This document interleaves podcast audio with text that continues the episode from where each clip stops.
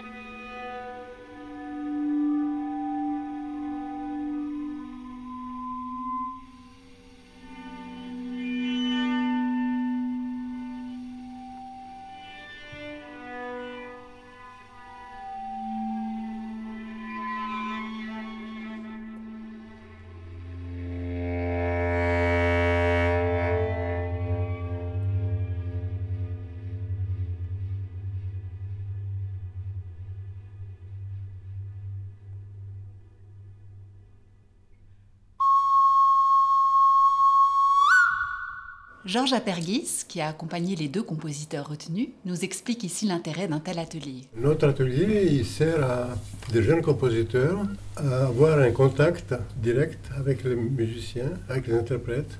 Quand on est vraiment jeune, on n'a pas souvent l'occasion de... Les interprètes sont trop loin, quoi. on n'a pas l'occasion de, de, leur demander des choses, d'être vraiment à proximité, d'essayer des choses avec eux. La seconde pièce élaborée au cours de cet atelier est une œuvre pour clarinette, alto et cymbalum, construite en deux courts mouvements, broderie puis nœud. La compositrice, Zovinar Mikirdistian, revient ici rapidement sur son parcours et nous explique combien la collaboration, tant avec Georges Apergis qu'avec les musiciens de l'instant donné, a été déterminante dans la conception de son œuvre. Je viens de Beyrouth, Liban, d'une famille arménienne. J'ai commencé la musique euh, très petite parce que mes frères et sœurs jouaient le piano, la clarinette et j'entendais et je voulais imiter tout sur le piano. Et finalement, j'ai commencé à prendre des cours euh, de piano. Et euh, plus tard, j'ai été au Conservatoire national de Beyrouth et après au Conservatoire national de Yerevan en Arménie. Et puis, après ma maîtrise en piano, j'ai commencé la composition et finalement, j'ai eu envie de venir à Paris juste pour découvrir et je suis restée pas mal de temps. Maintenant, je suis à la HM Genève avec euh, Luis Naon et Michael Jarel. Les rencontres avec Georges Perry, c'était vraiment incroyable parce que à chaque fois, il allait au fond de mes idées. Il comprend très bien ce que je veux et euh, au niveau imaginaire aussi, pas seulement au niveau technique. Et ça avançait très vite euh, grâce à ça aussi grâce à mes répétitions avec euh, les musiciens. Euh, au début, c'était très vague. Je suis venue juste pour expérimenter, euh, pour avoir du matériel. Et après la troisième rencontre, je savais déjà ce que je voulais. Et après quelques jours, j'ai fini les pièces. Donc c'était très rapide et efficace parce qu'il y a eu les rencontres avec Georges Apéris et les musiciens. Pour l'écriture de ces deux miniatures, je me suis inspirée des arts traditionnels, le tricotage et les crochets, tout ce qui est lié à, l'art de détail et des petits mouvements et des petits objets. J'aime beaucoup l'idée que, comme la composition, le tricotage commence par un petit nœud et qu'après le fil prend une forme que peut-être on connaît déjà ou peut-être on peut improviser. Et euh, j'imagine aussi les personnages derrière parce que sans les personnages, il n'y a pas de tricotage. C'est pour ça parfois il y a des petits bruits, des, des respirations. Euh, j'ai deux miniatures. La première, c'est vraiment les matériaux du tricotage, très fins. Euh, j'imagine des fils, les aiguilles, et petit à petit, j'espère qu'une broderie se forme. Et dans la deuxième pièce, j'imagine juste le nœud dans un tricotage. Et euh, peut-être aussi un nœud dans, dans le personnage. C'est quelque chose de plus euh, mystérieux et caché.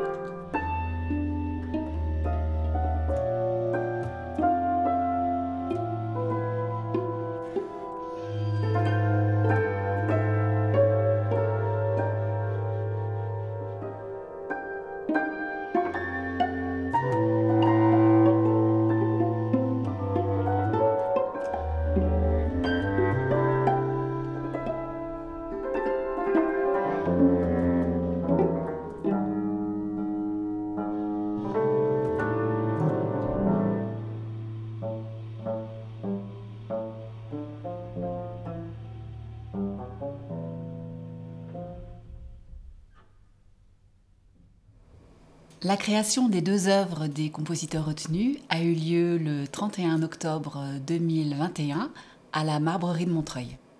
Pour plus d'informations sur l'atelier de composition de Georges Apergis et de l'Instant Donné, rendez-vous sur le site internet de l'ensemble instantdonné.net.